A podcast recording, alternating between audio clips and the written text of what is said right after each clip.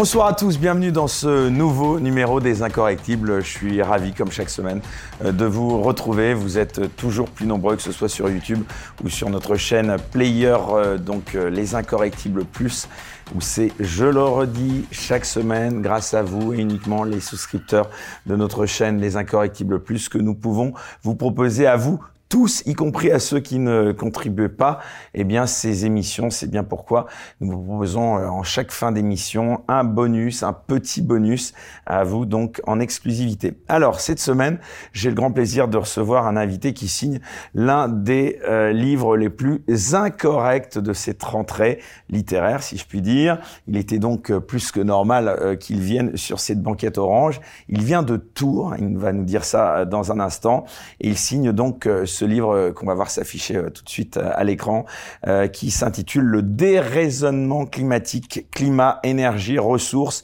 revenir à la science pour éviter la ruine le grand déni énergétique. Vous l'aurez compris, il s'agit d'un physicien, il est professeur émérite à l'université de Tours, il est médaillé du CNRS en thermodynamique et lauréat rien de moins que du prix Yvan Péchès de l'Académie des sciences. Je suis particulièrement heureux de faire sa connaissance. Bonsoir François Gervais. Bonsoir, merci de votre invitation. Eh bien, merci à vous de l'avoir accepté. Alors, euh, cher François, je vous propose, euh, comme c'est la tradition euh, dans cette émission, de débuter cet entretien en revenant, si vous le voulez bien, sur votre parcours et les étapes qui vous ont conduit à devenir un lanceur d'alerte face à la déraison, entre guillemets, climatique actuelle. C'est une habitude que nous avons, je le disais ici, quand nous recevons un invité pour la première fois. Et je crois que c'est assez utile pour vous afin de montrer votre légitimité à vous exprimer sur ces sujets, d'autant que je me suis rendu compte en préparant cette émission qu'il y avait euh, pas tellement d'informations sur vous euh, sur Internet ou dans les journaux. Alors on va commencer euh, donc par le commencement. Vous êtes né, vous me corrigez si je me trompe, en 1945. De quel milieu familial êtes-vous sans être indiscret? Oh, mon père était un petit peu le ministre des Finances de la préfecture d'Orléans, on va dire ça comme ça. ma mère est décédée quand j'avais 10 ans. Elle était professeure d'histoire et de géographie. D'accord, donc plutôt milieu, euh, on va dire, euh, plutôt euh, intellectuel. Enfance heureuse, malgré le, drame du décès de ma mère quand j'avais 10 ans. J'étais l'aîné de mes trois sœurs. Donc vous imaginez. Alors, vous avez grandi pendant les Trente Glorieuses, selon l'expression de Jean Fourassier. Quel souvenir vous gardez de cette époque? Je me souviens on n'était pas très consumériste, donc euh, et on habitait plutôt à l'écart du centre-ville. Donc euh, de cette époque, euh, on n'avait pas la télévision. Attention, 1945, hein, rares étaient les privilégiés qui avaient la, télévision. Les Trente Glorieux, c'était l'insouciance, non? Oui, il y en a eu, mais pas que. Les gens travaillaient beaucoup. il faut bien voir que a été créée un peu plus tard euh, l'Agence nationale pour l'emploi, il y avait seulement 300 000 chômeurs. Il y en a dix fois plus aujourd'hui. Et pourtant, ça a tendance à, diminuer. Donc, il y avait du travail. Euh, c'était toute la reconstruction. Je suis né finalement un mois après l'explosion d'Hiroshima. Hein.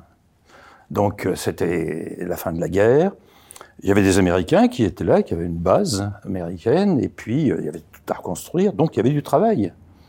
C'était une époque... Euh, on se posait même pas la question de savoir si... Euh, qu'est-ce qu'on ferait euh, Non, tout le monde avait du travail. À partir du moment où on se lançait dans des études scientifiques, ou pas, ou autres, il y avait du travail derrière. Justement, vous l'avez souligné, l'explosion du chômage. Comment vous expliquez François Gervais, déclin de la France qui a commencé depuis les années 70 Est-ce qu'elle travaille toujours autant? Pour moi, c'est essentiel. La vertu travail est une vertu cardinale. Alors, est-ce qu'elle travaille toujours autant? Euh, Je vois, enfin, d'après ce que disent certains médias, j'ai pas été voir parce que dans mon milieu proche, ça n'est pas le cas, mais que certains jeunes se poseraient des questions par rapport au travail. À quoi bon si c'est pour euh, augmenter les déchets sur la planète, des choses comme ça, quoi. Enfin, bon. Euh, donc il y a, y a peut-être une différence de ce point de vue. là, on commence quand même à marcher un peu sur la tête. Oui. Hein c'est pas moi qui vais vous contredire. Bon, en tout cas, euh, vous pensez qu'on peut encore l'enrayer, euh, ce déclin? Ah, Je suis pas sûr que ce soit un déclin, parce que quand je vois mes collègues, ils bossent, mes enfants, ils bossent, mes petits-enfants, ils bossent, ça n'annonce pas de déclin, si je prends ça comme référence. Donc, euh, mais quand même, euh, il serait bien de revaloriser la vertu travail. Et donc, ça suppose évidemment de la rémunérer à la hauteur euh, de ce que représente justement le travail. Là, il y a un enjeu important pour tout le monde, pas seulement pour les syndicats, mais pour tout le monde.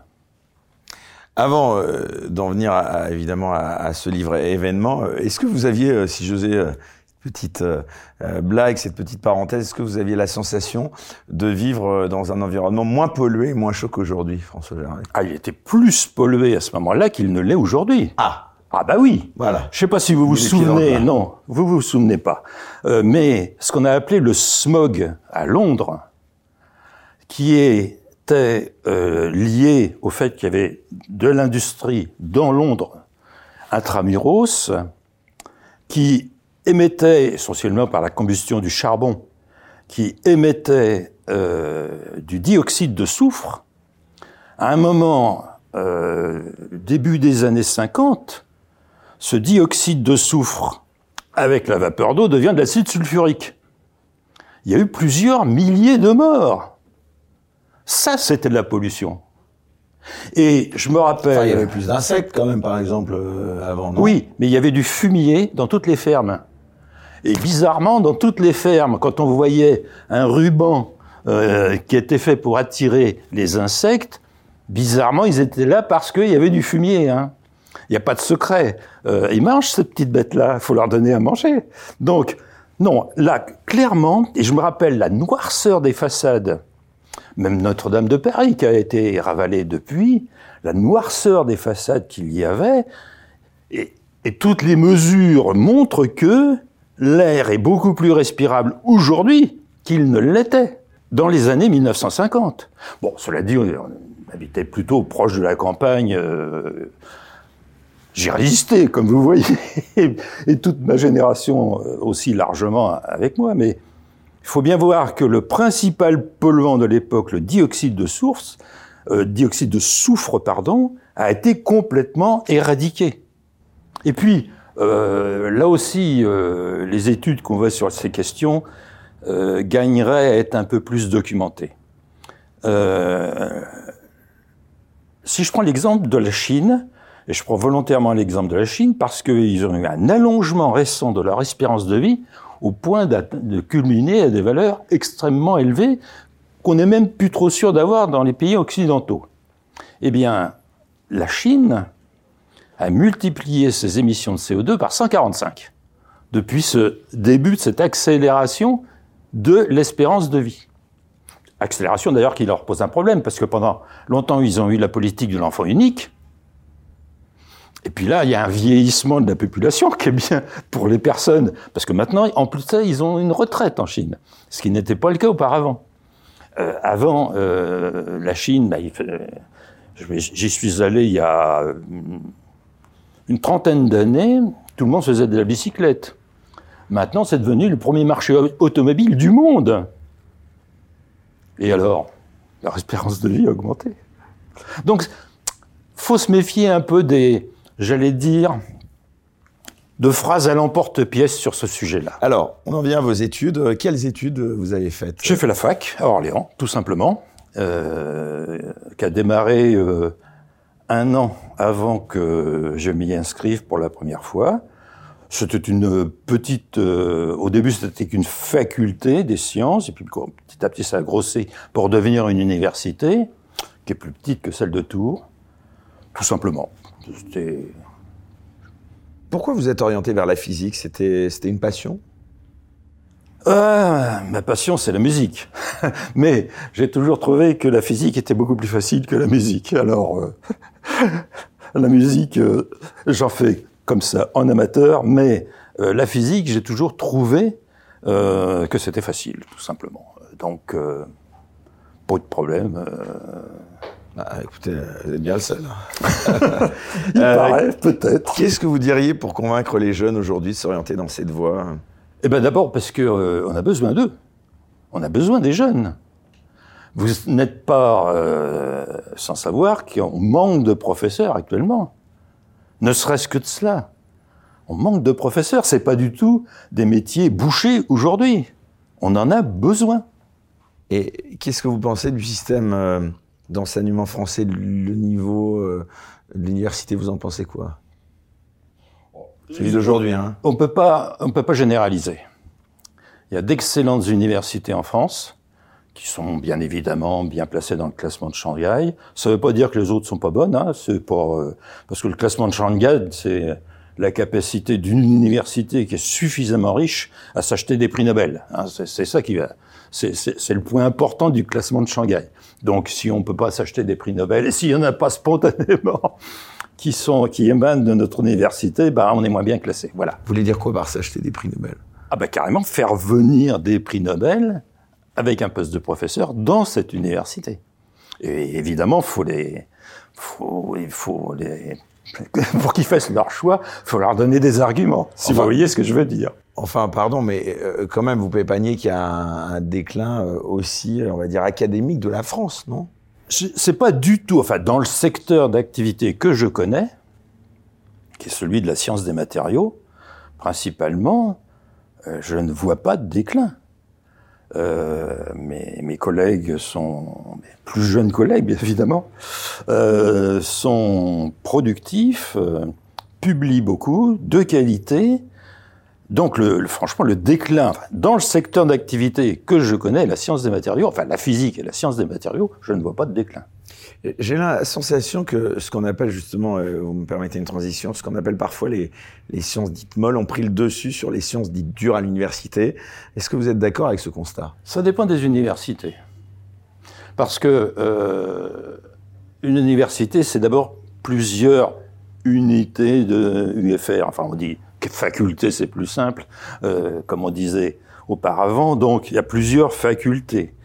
Et euh, au sein, par exemple, de la faculté des sciences et techniques, il n'y a pas de sciences humaines. La question ne se pose pas. Si, il y a, des géographes bon, qui n'en sont pas très loin. Bon, mais sinon, la question ne se pose pas.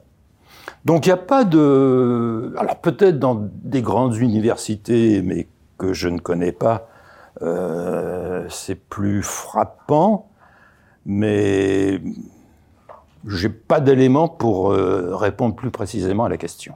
Alors, François Gervais, vous êtes euh, ce qu'on appelle un scientifique émérite et reconnu, donc médaillé, je le disais, du CNRS, rien que ça. Est-ce que vous pouvez nous rappeler les différents jalons de votre carrière? J'ai commencé au CNRS, justement. Euh, j'ai candidaté... C'était quoi vos domaines de prédilection? Bah, C'était la physique, hein, de toute façon. J'ai candidaté euh, pour être euh, chercheur au CNRS euh, dans un laboratoire bah, du campus d'Orléans, c'était le centre de recherche sur la physique des hautes températures. J'ai candidaté pour être attaché de recherche, CNRS, j'ai été élu du premier coup. Ça a marché. Bon. Donc j'ai commencé à faire.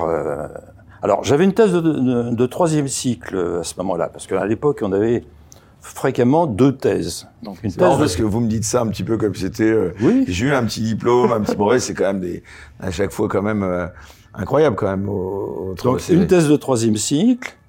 Euh, et ensuite, euh, une fois que j'ai été chercheur au CNRS, j'ai préparé ma thèse de doctorat d'État sur cinq ans, ce qui était le, habituellement le cas. On peut dire que vous avez été euh, au cœur du monde de la recherche académique Ah oui, tout à fait. Euh, parce que, euh, bien évidemment, le monde universitaire pratique également la recherche, mais pas avec la même intensité qu'un chercheur au CNRS, bien évidemment. Lui, il a plein temps et il ne compte pas les heures, pas plus d'ailleurs que mes collègues universitaires ne comptent leurs heures, hein, de toute manière. Hein. Je veux dire, quelque chose à faire, on le fait. Euh, euh, passer une nuit sur... Pas euh, grand-chose, hein. vous êtes payé combien? Pardon. Bon, j'ai si, j'ai fini euh, au dernier échelon de la classe exceptionnelle des professeurs des universités. J'ai une retraite tout à fait correcte. Hein, c'est pas Mais effectivement, faut. Vous pouvez nous donner une fourchette ou Oui. si vous voulez pas Euh, c'était euh, euh, l'idée qu'on avant impôt, c'était euh, 5000 euros. Bien moins qu'un influenceur sur Ah bah oui, non, mais- non, d'accord. Ça n'est que professeur des universités de classe exceptionnelle. Faut pas non plus demander.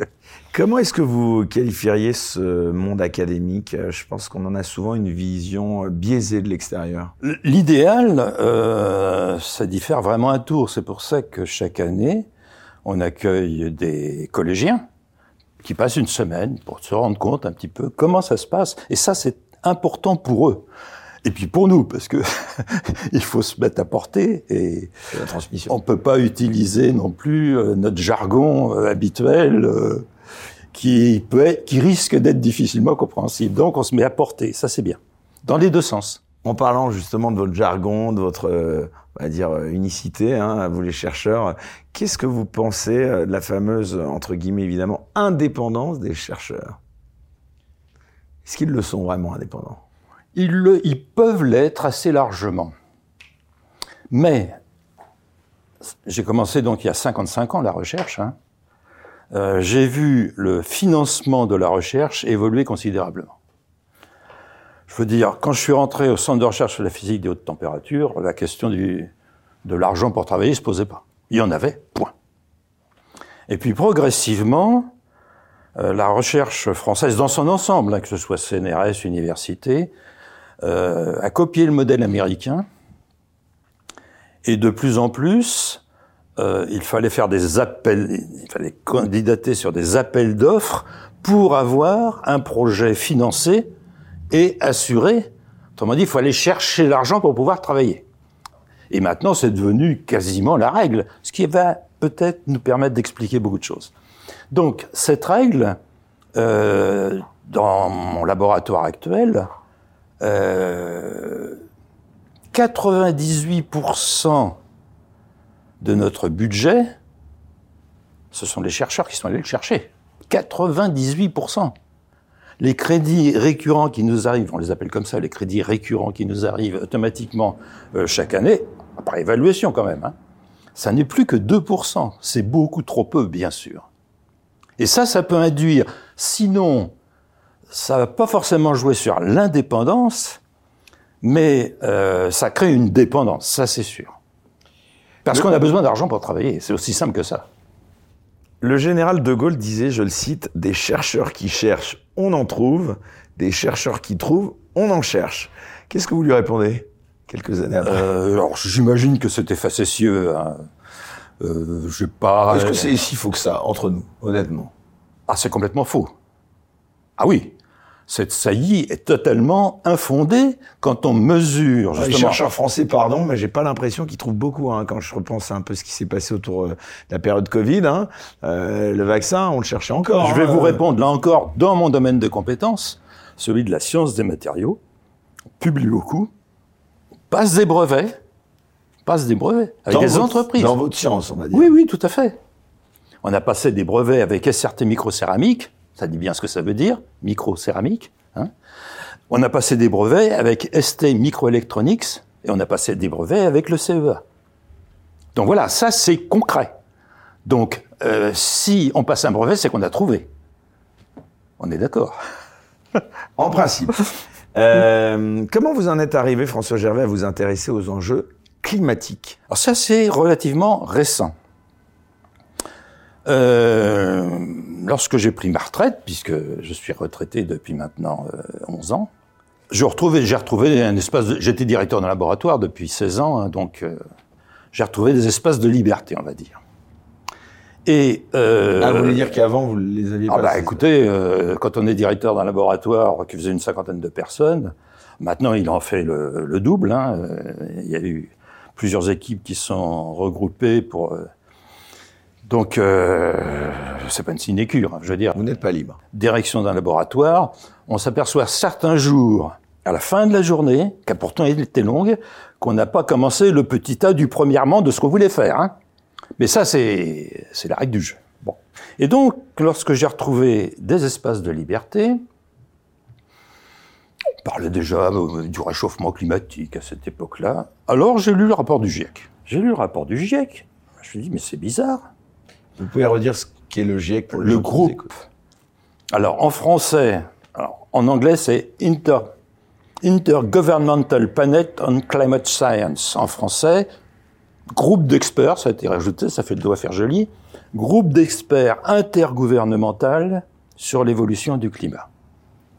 Donc j'ai lu le rapport, c'était le, celui qui venait de sortir et qui a valu le prix Nobel de la paix au GIEC et à Al Gore. J'ai lu le rapport, je me dis c'est bizarre, il n'y a pas le spectre infrarouge de l'atmosphère. Ah, qu'est-ce que c'est le spectre infrarouge? Voilà, par exemple, ce que je me suis dit aussi. On va faire quand même un, tout petit peu de technique. Avec nos yeux, on voit une bande passante qui est l'arc-en-ciel. Et puis c'est tout. Au-delà du violet, c'est l'ultraviolet. Au-delà du rouge, c'est l'infrarouge. Et un spectromètre infrarouge permet d'aller voir, alors vraiment voir très précisément tout l'infrarouge.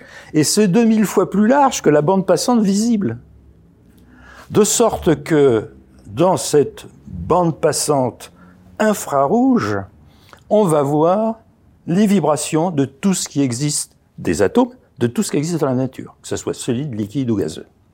Alors, concernant euh, le GIEC, là évidemment c'est l'atmosphère, et dans les molécules qui absorbent ou émettent du rayonnement infrarouge dans l'atmosphère, il y en a principalement deux. La principale, c'est la vapeur d'eau. De très loin, c'est la principale. Et ensuite, c'est le CO2, le dioxyde de carbone. Moi, je l'ai vu dès que j'ai commencé euh, ma thèse, parce que j'ai construit mon premier spectromètre infrarouge, et la première chose qu'on voit, ben, c'est l'absorption par l'atmosphère, et donc la vapeur d'eau et le CO2. Euh, je suis comme euh, quand il est tombé euh, dans la marmite de potions magiques quand il était petit. Je l'ai vu tout de suite. Et ça me gênait d'ailleurs plutôt qu'autre chose. Enfin, je suis familier avec ça depuis très longtemps. Or, bizarrement, dans le rapport euh, du GIEC, il n'y avait pas ce spectre infrarouge. Et c'est très dommage parce que ça permet de quantifier précisément l'impact du CO2 sur la température de la Terre. C'est quand même une donnée cruciale. Et il n'y était pas. Bon. Alors comme j'avais retrouvé un, un, peu de temps, j'ai candidaté comme expert reviewer, relecteur critique, du rapport suivant du GIEC qui était le AR5. Ils ont pris ma candidature. J'ai donc, lorsque j'ai reçu la première version, ce qu'ils appellent le First Order Draft, premier brouillon, je leur ai dit, dites, euh, il n'y a pas le spectre infrarouge de l'atmosphère, et du CO2 en particulier, il faudrait le rajouter. Quand j'ai reçu le deuxième brouillon, il n'y était toujours pas. Et j'ai continué, euh, donc euh, dans le rapport final à R5, il n'y a pas le spectre infrarouge du CO2, alors que j'avais expressément demandé en tant que reviewer qu'il soit rajouté. Hein, il, y a, a 1500 pages dans le rapport à R5, ça aurait pris une demi-page de le rajouter. Hein, c'est quand même pas la place qui manque. J'ai recandidaté pour le rapport à R6 et même histoire. Dans le premier brouillon du R6, il n'y avait pas le spectre infrarouge. J'ai recommandé qu'on le rajoute. Dans le deuxième brouillon, il n'y était toujours pas. Et dans la version finale, il n'y était toujours pas. Alors là, il y a quand même, euh, c'est plus de la coïncidence là. C'est une volonté de ne pas montrer une donnée qui est essentielle. On y vient. Alors, on va évidemment revenir à ces révélations que vous, vous faites et puis ces constats. Euh, on va pas essayer d'être trop technique parce que c'est vrai que sinon. Non, j'irai pas plus loin. je, je vous rassure. pas que je décroche un peu, mais en tout cas. Je vous rassure. Avant ça, non, mais c'est très intéressant quand même parce qu'on voit bien la conclusion à laquelle euh, vous aboutissez. Euh, François Gervais, avant cela, j'aimerais et avant qu'on parle évidemment de cet ouvrage, euh, je le redis événement, donc le déraisonnement climatique, climat, énergie, ressources, revenir à la science pour éviter la ruine. Donc, euh, c'est vraiment un livre passionnant aux éditions de l'Artilleur. Avant cela, j'aimerais quand même vous demander, euh, les enjeux climatiques, c'est un sujet tabou, non? Primitivement, aujourd'hui en tout cas. Primitivement, c'était les géographes qui s'intéressaient à cela. Euh, la climatologie, ça n'existait pas, ça a été un, un, des 30 thèmes de la section de géographie qui s'est rajouté progressivement quand Richard Linson, qui est pour moi le meilleur climatologue au monde, euh, il les mérite aussi, hein, il n'est pas jeune. Mais euh, quand il a commencé au, il a fait sa, thèse sur, alors, sur la dynamique du climat. Hein. Donc, il, est sur le sujet depuis une cinquantaine d'années aussi. Et il connaît le sujet encore bien mieux que moi. Euh, donc, au début, quand il était au MIT, il a été recruté en tant que météorologue. Climatologue, ça n'existait pas. Puis progressivement, c'est devenu climatologue. Alors, j'ai rien contre les climatologues. Et je ferai une grosse différence entre ceux qui font les observations, qui à partir de satellites, depuis 1979, on a lancé des satellites qui permettent d'avoir une vision de la Terre beaucoup plus précise qu'auparavant. Euh, ceux qui étudient également d'autres aspects, on va dire en règle générale, de la biomasse, de l'environnement de la Terre, bah, ça découlait de la géographie finalement d'une certaine façon. Donc cela, très bien, et j'utilise leurs données au contraire. Puis à côté de ça, les conclusions du GIEC sont basées sur des modèles de climat. Alors là, il y a une grosse distinction entre les observations, les mesures, et les modèles de climat. Les modèles de climat, euh, c'est un petit peu comme, euh, pardonnez-moi la comparaison, les plombs qui sortent du canon d'un fusil de chasse. Ça part partout, il y en a peut-être un qui euh, touchera le volatile. Mais à l'heure actuelle, si vous reprenez les modèles repris par le GIEC dans ses rapports, il y a 300% d'écart entre celui qui donne la projection la plus basse et celui qui va donner la projection la plus élevée. 300% d'incertitude, comme dirait Stephen Koonin une incertitude qui reste très importante. Alors dans le dernier rapport, le R6, ils ont un petit peu réduit l'incertitude, selon eux. Ils l'ont réduite de 300% à 233%. Bon, d'accord. C'est quoi votre avis finalement sur cette organisation, le GIEC, euh, François Gervais? Est-ce que c'est C'est une, émanation de l'Organisation des Nations Unies. Elle sert véritablement la démocratie? Laquelle? Parce que ça, c'est encore euh, quelque chose de très large, de très ouvert, euh, d'un pays à l'autre, ça n'a pas la même signification. C'est une institution scientifique à vos yeux? Ou pas Il y a le mot intergouvernemental dedans.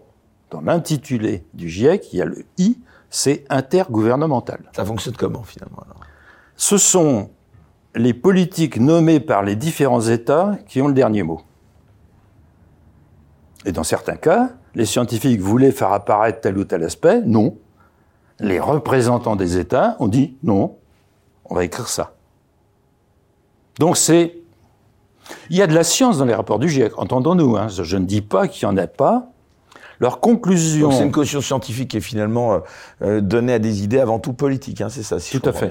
Tout à fait. Mais c'est même dans l'intitulé du GIEC, à savoir, ils doivent déterminer quelle est la part d'influence humaine dans l'évolution du climat. Ils ne s'intéressent pas à l'autre aspect, autrement dit. Si c'est pas une influence humaine, c'est pas intéressant. Mais pourtant, il y a une partie naturelle dans l'évolution du climat. Faut tout de même le rappeler. Je veux dire, quand il y a du soleil, quand il fait beau, on peut avoir, euh, c'est le cas à peu près en ce moment, 20 degrés d'écart entre le petit matin frisquet et une après-midi très agréable. 20 degrés d'écart. Et ça, c'est le soleil.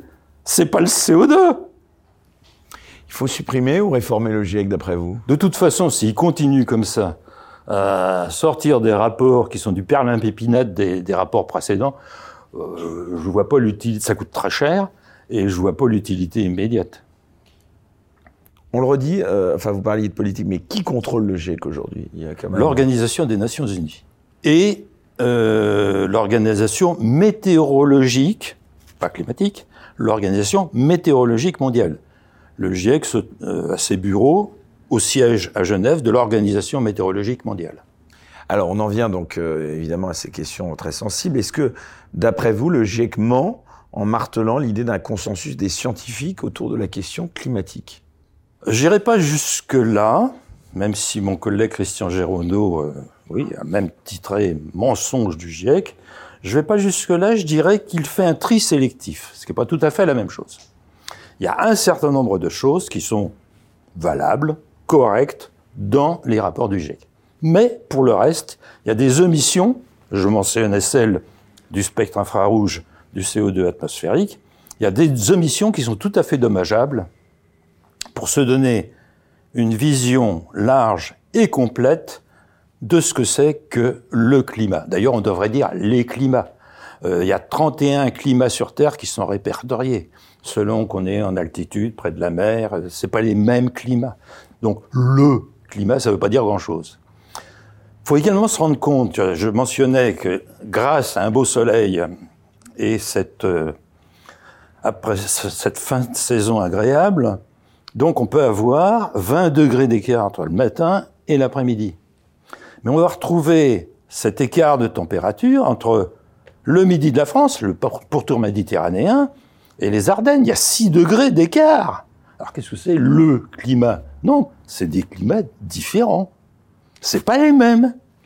Je mentionnerai également qu'il y a entre deux euh, métropoles prospères, comme bah, la capitale de la Norvège et Singapour, il y a 22 degrés d'écart de température moyenne. Si tant est qu'une moyenne de température, euh, ça, peut faire hurler certains, ils ont raison.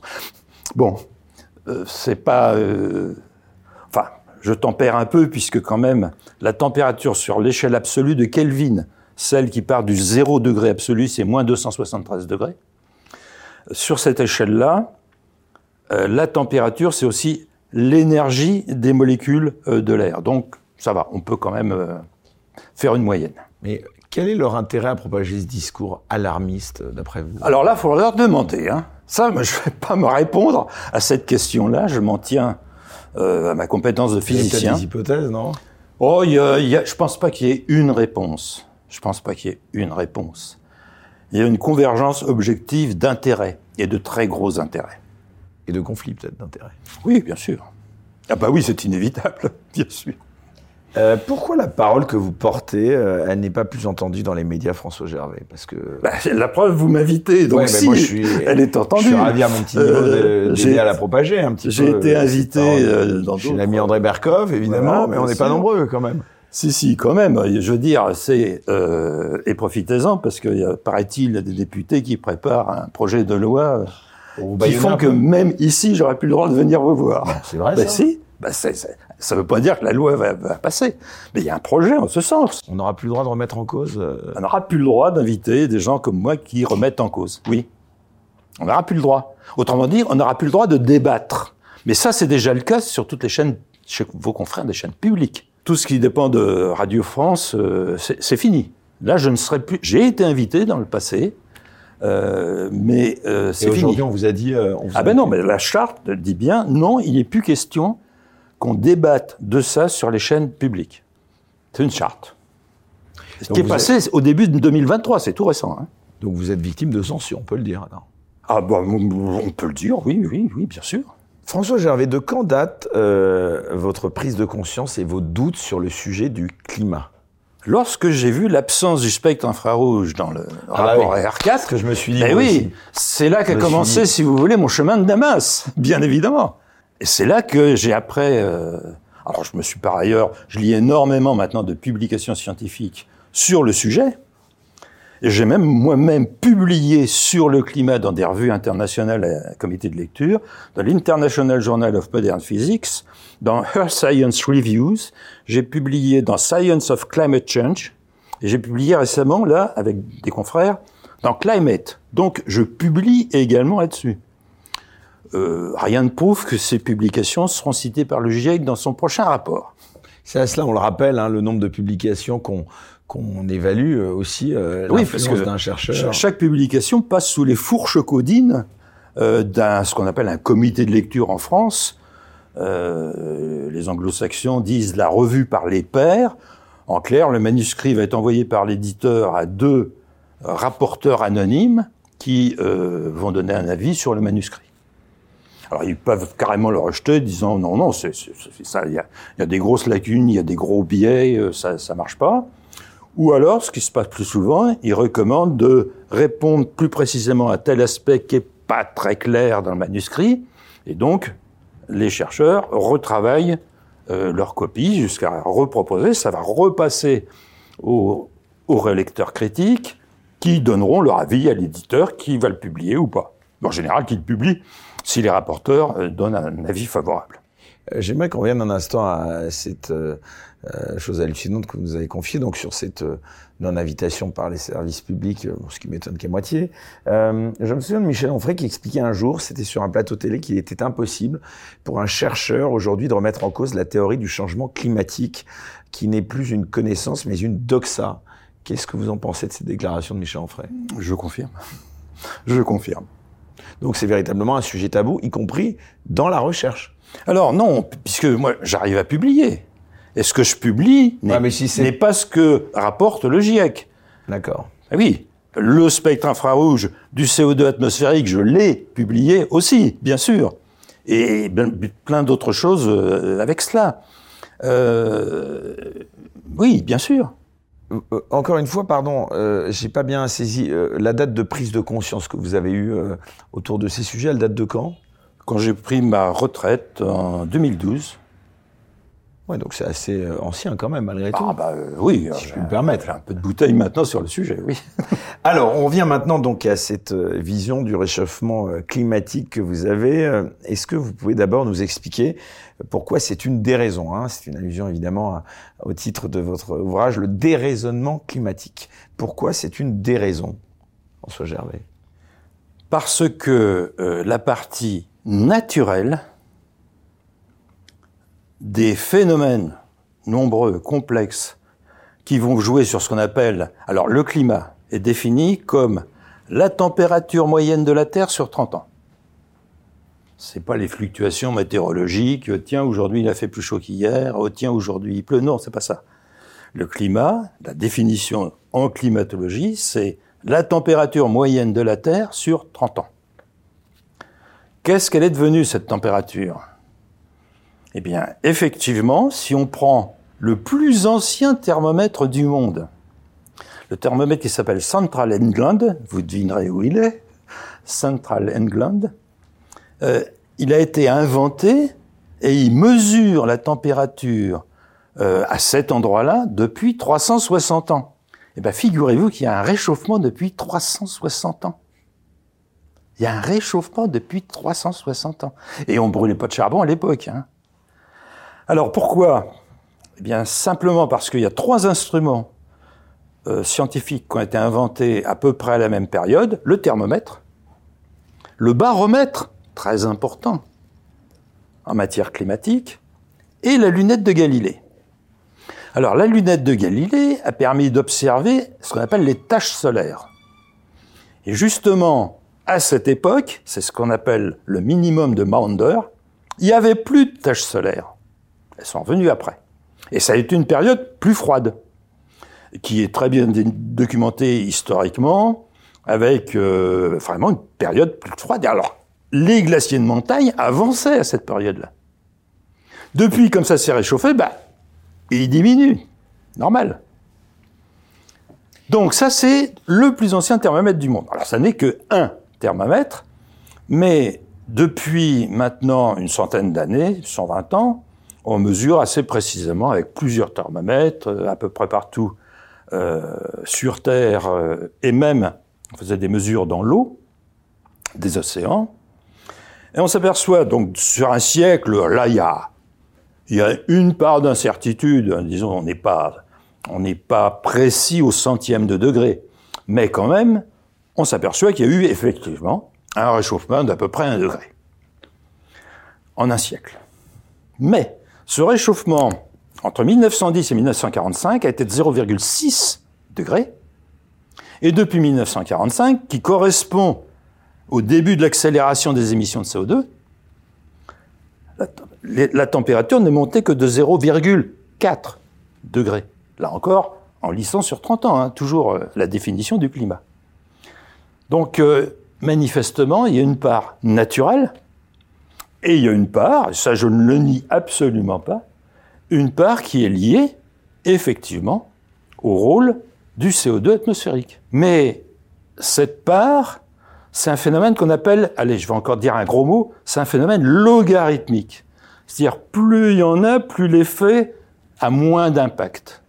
C'est le contraire de l'exponentiel. Exponentiel, ça, ça va exploser. Non, logarithmique, c'est l'inverse. Et tous les gaz à effet de serre, là encore, on le voit par analyse du spectre infrarouge, ont une évolution qui est logarithmique. Donc ça va aller en... L'impact va en diminuant. Alors justement, vous parliez de CO2 dans votre livre euh, L'innocence du carbone. Vous démontez le mythe d'un changement climatique provoqué par les émissions de dioxyde de carbone.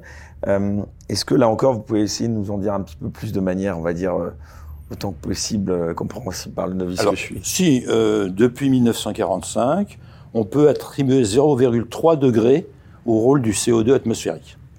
0,3 degrés depuis 1945.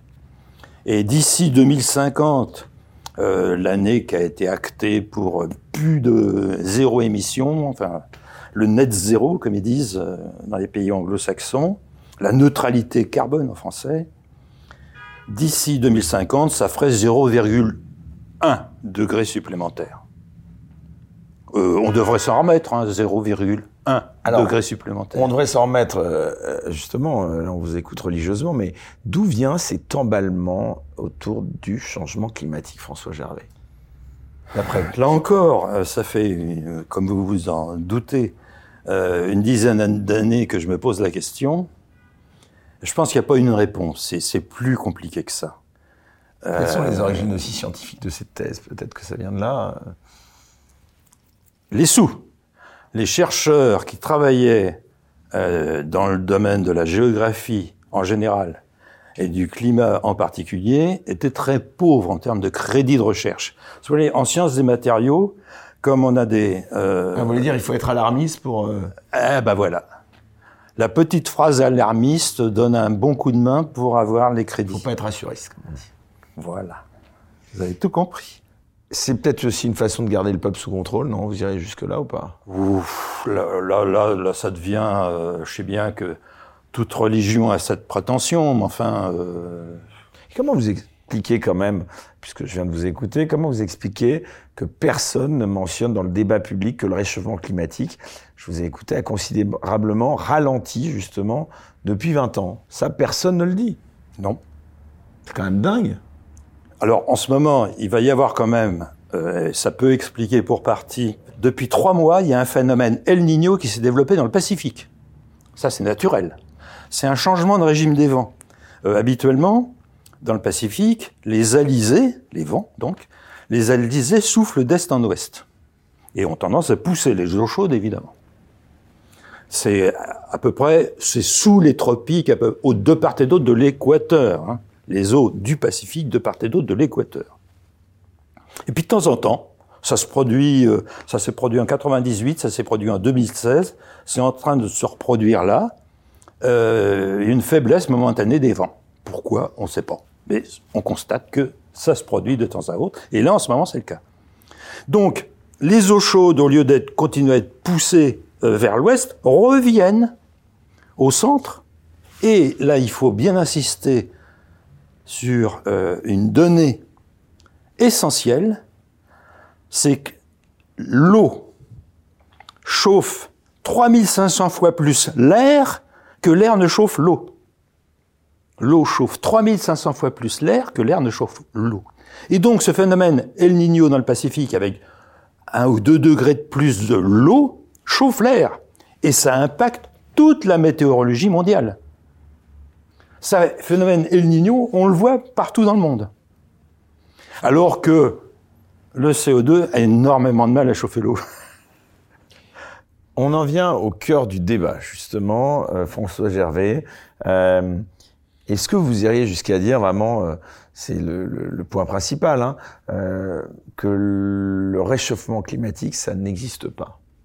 Si, si, si, il y, a- il y a un phénomène. Bon, puisque vous le, contestez pas ça non, quand même. non, absolument pas. Puisque le plus ancien thermomètre du monde observe un réchauffement. Donc on Mais- va pas le nier. Sur une Alors, durée- sur, voilà, il faudrait peut-être dire un mot de ce qu'on appelle les cycles de Milankovitch. Tous les 100 000 ans, alors là, on va prendre une échelle euh, de temps beaucoup plus Vous large. nous rappelez euh, la Terre à combien d'années? On va, dire euh, 5 milliards, hein, c'est pas. Donc 100, 100 millions d'années, c'est pas beaucoup vis-à-vis de 5 milliards. hein. L'univers, c'est 15 milliards, la Terre, c'est 5 milliards. La Terre a 5 milliards. Oui. Enfin bon, là encore, euh, On n'est pas à quelques années près. est- voilà. Et donc, ces euh, cycles de Milankovitch se produisent à peu près tous les 100 000 ans. Et c'est lié au changement de paramètres orbitaux de la Terre sur son axe et autour du Soleil. Ces changements de paramètres orbitaux font que elle va être moins éclairée ou plus éclairée par le Soleil, et ça va se manifester par une période de glaciation, mais qui peut durer euh, plusieurs dizaines de milliers d'années, et ensuite un réchauffement quand, eux, et c'est ce qui s'est produit sur Terre, il y a 12 euh, 000 ans, les glaces ont fondu, changement de paramètre orbital, on est passé de la phase froide à la phase chaude, on est actuellement dans la phase chaude, et les glaces... ça, on n'y reviendra jamais, on est d'accord Si, si, puisque c'est cyclique. On, connaît déjà quatre cycles qui sont... Dans 100 000 ans, on va... Voilà. On peut revenir à l'ère ah, glaciaire Peut-être moins que ça, hein, parce que euh, 100 000 ans, c'est entre deux pics. Ils sont bons les scénaristes d'Hollywood, quand même. Donc, là, il y a 15 000 ans, 12 000 ans, il y a une partie des glaces qui a fondu, et les océans sont montés de 120 mètres. Les océans sont montés de 120 mètres en l'espace de 5-6 000 ans. C'est récent. Et donc, on observe encore la lente finale de cette euh, déglaciation par le fait que bah, les océans continuent à monter d'un ou deux millimètres par an. Ça n'a rien à voir avec le réchauffement climatique, c'est simplement la finale du dernier cycle de Milankovitch. Alors effectivement, là on est sur la partie haute, dans combien de temps? Oh, ça peut être euh, quelques milliers d'années. Hein, c'est pas. on, va pas se prendre la tête tout de suite. On sera plus là. Oui, dans quelques milliers d'années, ça va se refroidir. Selon ce cycle, maintenant on l'a déjà observé quatre fois, très clairement à partir des carottages de glace dans l'Antarctique, on est sûr de, ce, euh, de la périodicité de ce cycle et qui va se reproduire. Donc la prochaine phase, elle sera froide. Mais c'est pas pour tout de suite. Hein. Alors, on peut dire, euh, puisque c'est aussi ce fameux gros mot hein, qu'on emploie beaucoup, hein, en parlant de gens qui remettent en cause, enfin en tout cas ont une vision un petit peu différente de la chose. Euh, on dit souvent que ce sont des climato-sceptiques. Vous reconnaissez là-dedans ou pas? Je me flatte de ce terme. Le scepticisme est une vertu cardinale pour un scientifique. Je ne sais pas pourquoi on nous a collé ce, Là, ça fait partie de, de l'absurdie. On est vraiment dans l'absurdie, mais nous traiter de sceptiques, mais, c'est un compliment. Un, scientifique, par essence. même, remet a priori tout en question ce qu'il lit, ce sur quoi il travaille. Euh, ça fait partie du boulot d'être sceptique. Si on n'est pas sceptique, faut pas faire le boulot de scientifique. Donc on nous affuble de ça, c'est complètement absurde. C'est quoi les, les, risques principaux de cette inquiétude climatique omniprésente d'après vous? Est-ce que c'est ça aussi derrière? Bon, faut être sérieux. Quand on a comparé tout à l'heure euh, Singapour et Oslo, quand on compare euh, un matin frisqué et une après-midi agréable, les écarts de température sont considérables. Bon. Et alors, euh, les animaux qui vivent dehors, ils continuent à vivre leur vie, ça, ça change absolument rien. Nous, ben, quand il fait frais, on met une petite laine, bon. Et puis s'il fait plus chaud, ben, on va à la piscine, je sais pas. Mais je veux dire, ce sont des choses qui sont tout à fait naturelles. Et là, on a parlé de un degré sur un siècle. Mais c'est moins que rien. Faut être sérieux. Alors, je sais bien que certains, de manière parfaitement abusive, font des projections en France. Vous allez voir, on va voir plus 4 degrés d'ici la fin du siècle. Ah oui? Bah, je, je risque de plus être là pour le vérifier. Désolé, mais je serais très étonné. Pensez qu'on a privilégié, là encore, euh, pour envoyer au titre de votre ouvrage Le déraisonnement climatique, on a privilégié euh, l'émotion à la raison, vous diriez ça? Ah oui. Ah bah il y, a une perte. Euh, il y a une perte de culture en général que je constate, une perte encore plus grave de culture scientifique en particulier. Ah oui. Donc là, on privilégie euh, l'émotion, ce qui dans certains cas est, logique. Il ne s'agit pas de dire non, faut, faut que il ait que la raison, mais que ça. Non, c'est pas ça. Euh, les deux ont leur place, mais en matière scientifique, c'est le raisonnement qui est important. C'est pas l'émotion. Or là, effectivement, comme vous le soulignez, euh, ça bascule du côté émotionnel de manière beaucoup trop marquée. Enfin, je veux dire, c'est très inquiétant. Les jeunes qui, qui ont cette éco-anxiété, c'est vraiment, euh, c'est dramatique. Et je ne sais pas quoi leur dire à ces jeunes, mais essayez de vous couper un petit peu de l'émotion et privilégier le raisonnement. Lisez ce que les scientifiques écrivent. Nous sommes quand même euh, 1800 au dernier pointage. Si vous faites clintel.org, Clintel c'est pour Climate Intelligence, nous sommes quand même 1800 scientifiques, universitaires, prix Nobel euh, de physique, euh, professionnels de l'environnement de la santé à avoir signé la, déclaration, il n'y a pas d'urgence climatique, en argumentant pour montrer que... Parce qu'il faut tout de même pas oublier une chose essentielle. Le CO2, on en envoie davantage, c'est vrai, qu'il y a un siècle. On est passé de 0,03% à 0,04% en un siècle. C'est un fait. Mais, si la concentration de CO2 dans l'atmosphère baissait de seulement 60% dans notre atmosphère, il n'y aurait plus de végétation sur Terre. Et s'il n'y a plus de végétation sur Terre, il n'y a plus de vie, tout simplement. Parce qu'évidemment, hein, les, animaux, euh, ils sont tributaires aussi de la végétation. Donc au contraire, en envoyant du CO2 dans l'atmosphère, on a augmenté la biomasse végétale de 24%. C'est pas négligeable. Donc, c'est une marge de sécurité par rapport à ce qui serait une vraie catastrophe si la concentration de CO2, qui est relativement basse par rapport à ce qu'elle a été dans l'histoire de la Terre, baissait davantage. Donc, faut pas s'en plaindre. C'est un tiers de nos émissions de CO2 est un bénéfice pour la végétation et en particulier les plantes nutritives. Un tiers, c'est important. En particulier, les études ont été faites. C'est vrai que ça fait des heures là ce que vous dites hein, quand je vous entends. Hein. Euh, les, les plantes nutritives, on a fait des études en laboratoire plante par plante pour 45 plantes qui assurent 95% de la nourriture mondiale en céréales, fruits et légumes. Eh bien, le bénéfice est variable de l'une à l'autre, mais il y a toujours un bénéfice pour les plantes nutritives en particulier, et puis la biomasse en général. Est-ce que vous feriez, euh, François Gervais, un lien entre la panique climatique et la panique sanitaire que nous avons connue ces dernières années? Euh, Les ressorts euh, semblent un peu les mêmes, non? C'est possible, mais enfin, je suis pas compétent sur l'aspect sanitaire, donc je me prononcerai pas sur ce sujet. je, je m'en tire à ma compétence de physicien. Bon, alors, comment on pourrait faire pour revenir à une approche plus rationnelle de ces problèmes? Bah Déjà, arrêter d'interdire le débat c'est quand même, euh, c'est quand même le, le béaba. En matière scientifique, le débat est omniprésent. S'il n'y a pas de débat, il n'y a plus de science. Ça, c'est un fait. Alors, c'est quand même un peu curieux parce que je me rappelle avec deux autres collègues, on avait eu un débat au sein de l'Assemblée nationale. On est trois pour, trois contre, mais on a débattu devant un parterre de députés. Quand même. C'était il y a quelques années. Bon, alors donc, c'est possible, la preuve. Mais il faut revenir au débat. C'est indispensable. Alors, il y a un sujet, euh, évidemment, qui va, je pense, vous faire réagir. Comment est-ce que vous réagissez au phénomène Greta Thunberg? Ça ferait bien de retourner à l'école. Hein. Si seulement il y a déjà été. Oui, voilà. Hein? Non, mais plus sérieusement, ça dit quoi, ça?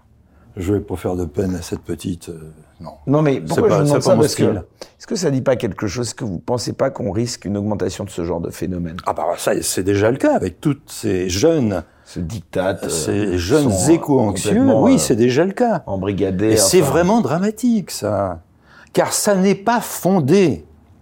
Ça n'est pas scientifiquement fondé. Est-ce qu'il n'y a pas une envie aussi euh, des adultes d'être déresponsabiliser aujourd'hui? Est-ce que c'est pas de l'infantilisation tout ça aussi? Ah ben c'est sûr que le CO2 c'est un bouc émissaire bien pratique. Hein. Euh, S'il y a une, un événement climatique extrême, hein, plutôt que de euh, d'avoir pris des mesures de, de prévention, parce qu'on sait prendre des mesures de prévention quand même. Euh, je me rappelle, enfin tout le monde le sait, les, les, les Romains avaient construit le pont du Gard pour acheminer l'eau. Et ils savaient vraiment traiter les choses et faire de la prévention Et si les Romains savaient le faire il y a 2000 ans, quand même, on saurait pu le faire aujourd'hui. Mais là aussi, quand il y a eu les inondations euh, catastrophiques dans le bassin rhénan, c'était il y a bah, seulement deux ans, trois ans. Inondation catastrophique dans le bassin rhénan, euh, c'est parce que il y a eu 200 morts hein, quand même. Euh, c'est parce que les ça n'avait pas été entretenu, tout simplement. Les, ouvrages qui permettaient justement de réguler euh, n'avaient pas été entretenus. Et beaucoup de catastrophes sont liées au fait que, bah évidemment, euh, avec ce bouc émissaire de CO2, ah oui, mais c'est la faute du CO2. Il n'y a qu'à plus envoyer de CO2, donc tous les problèmes vont se résoudre. Eh ben non, justement pas. Parce que des fluctuations, ah oui, ce que j'ai pas dit tout à l'heure, le plus ancien thermomètre du monde, non seulement il montre que la température moyenne euh, a monté, mais que les fluctuations mensuelles autour de cette température sont les mêmes aujourd'hui qu'elles étaient il y a 360 ans. Les fluctuations, on en aura toujours. Ça, on est sûr. Des événements climatiques extrêmes, euh, on peut faire tout ce qu'on voudra, il y en aura toujours. Et à peu près avec la même fréquence que ce qu'il y a aujourd'hui. Il faut s'en prémunir. Qu'est-ce que vous répondez à ceux qui veulent constitutionnaliser la lutte contre le changement climatique? Je ne vois pas ce que ça veut dire. Constitutionnaliser. Bah en tout cas. Oui, non, effectivement, euh, vous avez raison. La précédente Assemblée nationale avait voté un texte pour inscription dans l'article premier de la Constitution, qui s'est pas fait parce que le Sénat n'était pas d'accord avec la formulation. Le, le, texte, enfin pour la partie qui concerne le climat, c'était la République garantie, euh, garantie que, que je déforme pas, la République garantit la lutte contre le dérèglement climatique. Bon, ils ont voté ça c'est absurde parce que ce qu'on appelle le dérèglement climatique, c'est-à-dire les fluctuations autour de la moyenne, obéissent à des lois qui, au point de vue physique, on appelle des lois chaotiques. C'est-à-dire une extrême sensibilité aux conditions initiales et on ne peut pas prévoir exactement ce qui va se passer au-delà de quand il fait beau comme ça, une prévision météo à 8 jours, d'accord. Mais euh, de là à dire l'an prochain, à la date d'aujourd'hui, quel temps il va faire, personne ne peut le dire. C'est beaucoup trop sensible. Donc on ne peut pas prédire, euh, si vous allez sur le site euh, Météo Paris, il y a une archive de tous les événements climatiques qui se sont produits depuis 1880. Vous verrez, c'est éloquent, il y en a toujours eu, et il y en aura toujours, quoi qu'on fasse. L'urgence affichée justement de la part de ces politiques, est-ce qu'elle ne sert pas justement à faire accepter par avant justement tous les projets politiques du gouvernement en place? Oui, mais là encore, euh, la France contribue à 1% des émissions oui, de, vu, là, c'est ce que vous avez de la planète. 1%. voilà. Autrement dit, si ceux, tous les autres qui contribuent à 99%, c'est eux qui vont faire la décision. C'est pas ce que va faire la France qui va changer quoi que ce soit. Euh, nous sommes, la France est responsable. Si je reprends les chiffres du GIEC, attention, là je vais être politiquement correct, si je reprends les chiffres du GIEC, du dernier rapport R6, la France échauffe la planète d'un 20 millième de degré par an. La France réchauffe la planète d'un 20 millième de degré par an. Autrement dit, rien. On peut faire ou ne pas faire, ça ne changera rien. Vous la France, hein Oui, la France seulement.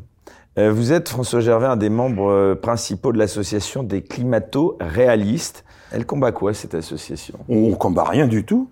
Simplement, on est plus attaché aux observations du climat réel qu'aux projections de modèles informatiques de climat virtuel. C'est comme ça que je définirais. Alors, on va maintenant aborder justement euh, une accusation à laquelle j'aimerais que vous répondiez parce que vous en pensez quoi justement de cette accusation conjointe de climato-scepticisme et de complotisme? Parce qu'on l'entend, hein, elle revient souvent, euh, cette accusation qu'on accole immédiatement à toute personne qui émettrait le moindre doute sur le sujet. Oui, mais complot. Vous l'entendez quand même ça Oui, oui, mais attendez, le mot complot, ça m'évoque. Euh, maintenant il y a complotiste. Ça m'évoque des, des anarchistes. Le prochain, c'est extrême droite. Oui, oui. oui, oh oui.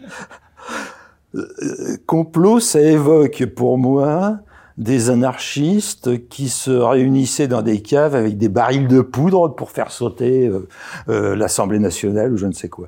Bon, c'est ça l'image que j'ai du mot complot. Vous n'avez pas peur un jour qu'on fasse taire, justement, au sens propre comme au figuré, pardon enfin, Écoutez, euh, vous m'invitez, euh, d'autres m'invitent. Oui, mais regardez, on est vraiment de moins en moins nombreux. Vous pouvez pas le nier, ça. Oui. Ça, c'est une réalité, excusez-moi. Ça, c'est une réalité. Hein? Écoutez, André euh, Berkoff et moi, c'est une chose, mais vous, c'est d'ailleurs beaucoup d'honneur que vous nous et beaucoup d'influence. Ah que non, c'est un plaisir, c'est un plaisir. c'est un plaisir partagé. Oui. Mais ce que je veux dire, euh, au milieu de cet océan, si je puis dire, euh, du politiquement correct, on est, on n'est pas grand chose. On est une petite goutte, hein.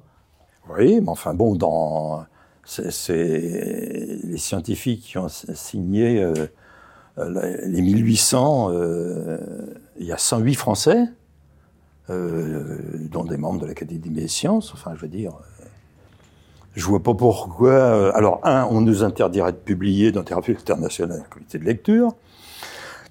On n'aura pas le droit d'en parler, peut-être, je ne sais pas. Euh, mais vous croyez que la censure, c'est un bon moyen de de, Ah, là, vous parlez, vous prêchez un les convaincu, choses hein. hein Bon, euh, je suis pas sûr. Enfin, les censeurs euh, dans l'histoire, euh, ça, ça finit, ça finit toujours mal la, la censure pour les censeurs. Ça finit toujours mal pour les censeurs. Enfin, c'est l'histoire qui le, qui le raconte, ça. hein. Et les censeurs, donc d'après vous, c'est c'est quoi? C'est l'Organisation des Nations Unies? Ah oui. C'est Ah ben, le plus la- grand censeur aujourd'hui. Ah ben le l'alarmiste en chef, c'est le secrétaire général des Nations Unies actuellement. Alors là, lui, c'est c'est lui qui donne le, le là et que et que tout le monde suit. Hein. Il s'appelle comment? Bah, On va le nommer alors. Bah, Guterres, Antonio Guterres, voilà, non, mais secrétaire de général des Nations. Unies. C'est l'alarmiste en chef, oui. Alors c'est lui qui a la main sur le GIEC, mais sur les COP, les conférences of parties. Euh, la prochaine, elle va se réunir, ça me, ça me fait toujours rire. Elle se réunit à Dubaï. Et ça commence euh, là, fin novembre. À Dubaï. Et le président de la COP 28, c'est euh, le, le PDG de la compagnie pétrolière locale. Non, moi, ça me fait sourire, mais excusez-moi. Bah, vaut mieux en rire, à un moment donné, Bah, voilà. Est-ce que cette association dont je parlais, euh, est-ce qu'elle prouve qu'un débat apaisé est possible sur la question climatique? Ah bah, j'ai déjà euh, débattu plusieurs fois. C'était pas toujours apaisé, mais j'ai débattu trois fois avec Jean Jouzel, par exemple. J'ai débattu avec euh, euh, François-Marie Bréon. J'ai débattu. euh, Donc, euh, ça me pose aucun problème de débattre. Et, ça pas- et c'était pas violent. J'essaie hein. de retrouver dans mes petites fiches. Il y en a un qui vous aime bien. hein. Alors, il accuse votre ouvrage d'ignorance profonde sur les sciences du climat. Est-ce que vous devinez à qui je Oui, allusion c'est Jean-Marc Jancovici. Voilà, ouais. Jean-Marc Jancovici. Qu'est-ce que vous lui répondez? Rien. Je peux pas lui répondre. Euh, un organisateur de Grenoble voulait nous inviter tous les deux à venir justement débattre. Et il Il a refusé. Il a refusé. Mais bon, bon, Mais vous en pensez quoi justement de la fascination autour euh, justement de personnages comme Jean Covici? C'est intéressant. Alors lui, il n'a jamais publié, en revanche, dans des revues internationales à comité de lecture. Euh, il est patron d'une entreprise qui, euh, qui fait des, des bilans carbone. Donc évidemment, s'il n'y a plus de problème de carbone, euh, il faudra qu'il change d'activité. En tout cas, euh, vous êtes d'accord pour, euh, en tout cas, faire ce constat que le réchauffement climatique aujourd'hui est constamment présenté comme le, le malheur ultime et le grand épouvantail de, de Pourtant, notre temps. quoi. Dieu sait s'il y en a des malheurs en ce moment, autres, minces, quand même. Et ça, quoi, 0,1 degré supplémentaire d'ici 2050, mais alors là, pour le coup, je reprends une phrase qui est dans mon bouquin, c'est du foutage de gueule. Il n'y a pas d'autre mot. On rappelle une nouvelle fois euh, quels sont les bénéfices liés au réchauffement climatique. Il y en a. Je- C'est provoque un peu ce que je dis. Oui. À vous entendre, donc il y en a des bénéfices.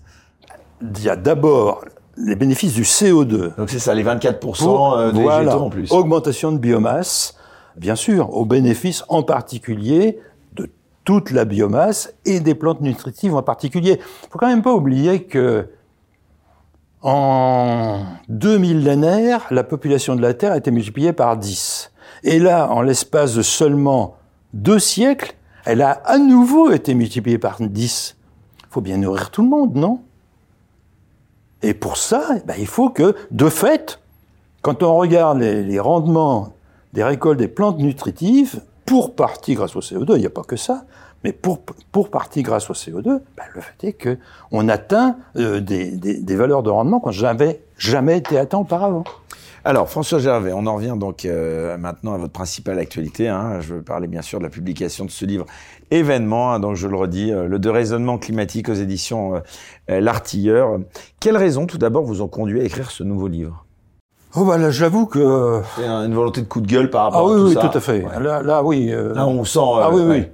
Là, euh, non, là, trop c'est trop. on est inondé tous les jours, tous les jours par le, le, le même discours culpabilisateur. Non, ça commence à bien faire. Un, c'est infondé, donc il faut le dire que c'est infondé. Et là, oui, je reconnais, un coup de gueule, oui. Oui. Comment a été reçu cet ouvrage pour l'instant? Carton, hein On peut le dire. Oui, Non, enfin, bon, vrai. il est sorti il y a 20 jours. Enfin, c'est peut-être un peu tôt pour euh, tirer des, des conclusions. euh. Euh, pour l'instant, oui, ça a l'air de marcher. Enfin, en tout cas, oui, ça a l'air, oui. Enfin, apparemment, vous êtes un certain nombre à vous dire intéressés, et donc, euh, à à ce qu'on en parle. Bon. C'est donc la preuve trouve déjà ça que positif. le but est un peu atteint. Oui. Euh, vous avez quand même pas peur d'être. Bon, vous me dites, vous êtes à la retraite, vous êtes émérite, mais euh, vous avez quand même pas peur d'être discrédité dans la communauté scientifique, François Gervais, quand même? Alors, En temps, vous euh, ça plus rien à foutre. Par qui aussi? Euh, oui, dans mon laboratoire, euh, j'ai pas de problème. très Voilà, vous n'avez pas de gens qui vous Non, ont non, tourné non. la tête, euh, qui vous. Dans l'équipe avec laquelle je travaille, il n'y a pas de, il y a pas pas de difficulté. bah, Bah, pour un une bonne raison, c'est qu'on a un spectromètre infrarouge dans le labo. Hein. Euh, tout le monde sait euh, faire un spectre infrarouge et tout le monde voit évidemment celui de l'atmosphère. Donc c'est tellement basique pour nous que la question se pose pas. Non. Euh, alors en revanche, euh, j'ai pas fait une page à Wikipédia, mais quelqu'un a fait pour moi une page à Wikipédia. Non d'une pipe le paragraphe qui me concernait, c'était pas climato-sceptique, c'était climato-négationnisme. Ah, ils ont corrigé depuis. Ils ont mis climato-dénialisme. Non, mais là, mais- atteint. Négationnisme. Mais euh, je rappelle quand même que le négationniste, c'est de dire que des faits historiques ne se sont pas passés. Mais là, il n'y a aucun fait historique. C'est des projections de modèles de climat pour la fin du siècle. Il n'y a pas de fait historique là-dedans. Donc déjà, ils connaissent même pas l'existence du mot. Ou alors, ils, le- détournent complètement. Non, c'est scandaleux. Là, c'est scandaleux. Comment justement, bah, on le voit, hein, déjà j'ai un élément de réponse, vous l'avez mal vécu apparemment, comment vous avez vécu euh, justement d'être une des victimes de cette chasse aux sorcières quoi?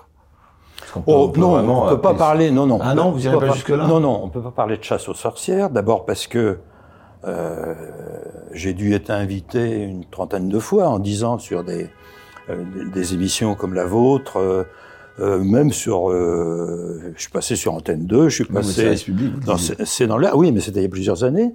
Je suis passé dans C'est dans l'air. Je suis passé. euh, Antenne 2, c'était il y a longtemps, on parlait de France 2. oui. non, non. C'était- France passé 2. euh, C'était- à c'était- réponse. C'était à l'émission Ce soir à vous jamais. D'accord. Non, non, non, Ça fait quelques années, ce soir oui, jamais. C'est ça. Frédéric Tadei. Voilà. Très, très sympa d'ailleurs. Très bien. Et ben là, il y avait aussi Jean Jouzel, donc euh, il y a eu une part de, de débat. Donc euh, là-dessus, donc ça c'est l'aspect, à peu près une trentaine de fois, euh, j'ai pu m'exprimer, m'exprimer soit euh, en parlant, euh, radio ou télé, soit avec, via des pages dans des journaux ou dans des magazines. Bien. Donc là-dessus, il n'y a pas de censure. Enfin, je veux dire, il n'y a pas eu jusqu'à présent, du moins, de censure. Mais en plus de cela, je suis régulièrement invité à faire des conférences sur le sujet. Une cinquantaine déjà, sur ce sujet-là. Et ceci dans toute la France. Et il y en a même eu aussi à l'étranger. La dernière, c'était à l'université de Porto. Donc, euh, non, là, les gens sont intéressés. Les gens passent un mail, est-ce que vous pourriez venir, euh, etc. Bah oui, volontiers. Et ensuite, il y a un débat avec l'auditoire, qui est en général de très bonne facture, avec euh, des bonnes questions, jamais d'agressivité. Pas d'agressivité. Donc on peut parfaitement causer de ces sujets-là euh, en bonne intelligence. Vous avez euh, l'espoir, vous nourrissez l'espoir secret peut-être d'une prise de conscience un jour sur le sujet à travers ce livre? C'est le but ou même pas? On Un peu quand même. On verra. Bah, évidemment, j'ai un espoir, bien sûr. Quand même, c'est un gros boulot. Hein. C'est un an de boulot d'écrire ça. Ah, j'allais vous demander combien de temps ça vous a pris? Un an de travail. Ah oui, quand même. Ah oui, donc c'est un, un, vrai travail. Euh, je travaille que le matin. Mais j'y passe toutes mes matinées. Elles sont longues, vos matinées. Oui, oui, oui. Je suis un lefto, oui. Vous expliquez que la France, euh, François Gervais, est particulièrement à risque dans le, je cite, sabordage des plus importantes filières industrielles. À qui profite ce mensonge? Bah, euh, Ça a été dit et redit. Euh, on avait une filière nucléaire d'excellence euh, qui euh, marchait bien. Alors ça plaisait pas à un certain nombre de euh, politiques, mais ça, pas besoin de développer, tout le monde le sait. C'est comme ça qu'un instrument qui était en tout point remarquable, qui s'appelait Super Phoenix, a été arrêté pour des raisons politiques, parce qu'il produisait de l'électricité. Et non seulement il produisait de l'électricité, mais il permettait de recycler l'uranium de manière que, à ce que, un, bah, on n'avait plus de déchets à enfouir, ce qui est quand même une, une, des questions avec la filière nucléaire actuelle. Et en plus de ça, on pouvait faire à partir de, de simplement de ce qu'on a comme uranium en tant que déchet ou de disponible, faire de l'électricité pendant 2000 ans. C'est quand même formidable. Parce que l'autre ressource possible, c'est sur quoi travaille la recherche, c'est ce qu'on appelle la filière hydrogène. Alors attention, pas l'hydrogène pour faire euh, tourner des voitures, je ne parle pas du tout de ça. Je parle de la fusion thermonucléaire contrôlée, c'est-à-dire le mécanisme qui euh, produit l'énergie dans le Soleil. Voilà. On veut reproduire ça sur Terre, et on avance lentement, hein, parce que c'est quand même un, un, gros travail, et on procède de deux manières différentes. Une, c'est le projet de tokamak, ça s'appelle comme ça, euh, qui est construit euh, près de Grenoble euh, dans le projet qui international qui s'appelle ITER, ITER. Alors ça, c'est une des voies. L'autre voie, c'est ce qu'on appelle le laser mégajoule. Et il y a eu un, un succès récent euh, à Livermore, aux États-Unis, récemment. À partir de là, ils ont réussi à fabriquer plus d'énergie qu'il a fallu en injecter pour déclencher la fusion thermonucléaire. Donc, on avance. C'est pas encore industrialisable. Hein. Donc, ça prendra encore du temps. Mais, en tout cas, avec le nucléaire de quatrième génération, on aura le temps de voir venir et de développer les autres moyens. François Gervais, je reviens donc à cette, euh, on va dire, euh, alarme, euh, ou plutôt cet alarmisme autour de ce réchauffement climatique. Vous expliquez dans votre livre que les citoyens vont être les premières victimes de la frénésie actuelle. Vous voulez dire quoi par là? Bien, euh, c'est pas moi qui le dis. Hein. Si vous lisez le rapport Pisani-Ferry, qui est sorti en mai dernier, hein, c'est tout récent, il dit si la France veut décarboner, il faut dépenser 67 milliards par an. 67 milliards par an. Alors ça sera forcément au détriment d'autre chose, hein, puisqu'on a déjà un déficit budgétaire de 140 milliards. Donc ça sera forcément au détriment d'autre chose. Alors on va le répéter ça. Vous êtes en train de dire que si on suit euh, les recommandations des rapports comme l'omniprésent rapport Pisani actuellement, l'avis de nos compatriotes, c'est combien? 67 milliards de dépenses pour la France. Supplémentaires? Supplémentaires. Par an? Oui. 67 là, milliards par an. Ça veut dire que pour, faire un petit calcul comme ça à la louche, pour un foyer avec deux enfants, quatre personnes, c'est 100 000 euros de dépenses supplémentaires, en taxes vraisemblablement, euh, prélèvements obligatoires et renchérissement du coût de la vie, puisque automatiquement, les entreprises qui vont être impactées, impactées vont répercuter les surcoûts. Donc ça touchera tout le monde, et en particulier euh, ceux qui ont le plus de mal à finir le mois. Ben oui, forcément. Il y a des conséquences sur la démographie française aussi, d'après vous? C'est pas exclu, puisque des jeunes disent qu'ils veulent plus avoir d'enfants. Ah voilà. Oui, bien sûr. Euh, parce que évidemment, C'est vraiment que les gens vont arrêter de faire des enfants à cause du stress lié au prétendu réchauffement climatique. Ben, oui, mais c'est c'est évident qu'un enfant, c'est un futur consommateur. Hein. On peut pas le nier, bien évidemment. C'est un futur consommateur. Et sur ce prétexte-là, certains jeunes parents potentiels ne veulent plus avoir d'enfants. Oui, ça va jusque-là. Pour voir la suite de l'émission sans aucune censure, merci de vous abonner à la chaîne Les Incorrectibles Plus sur Player depuis le lien en description sous cette vidéo.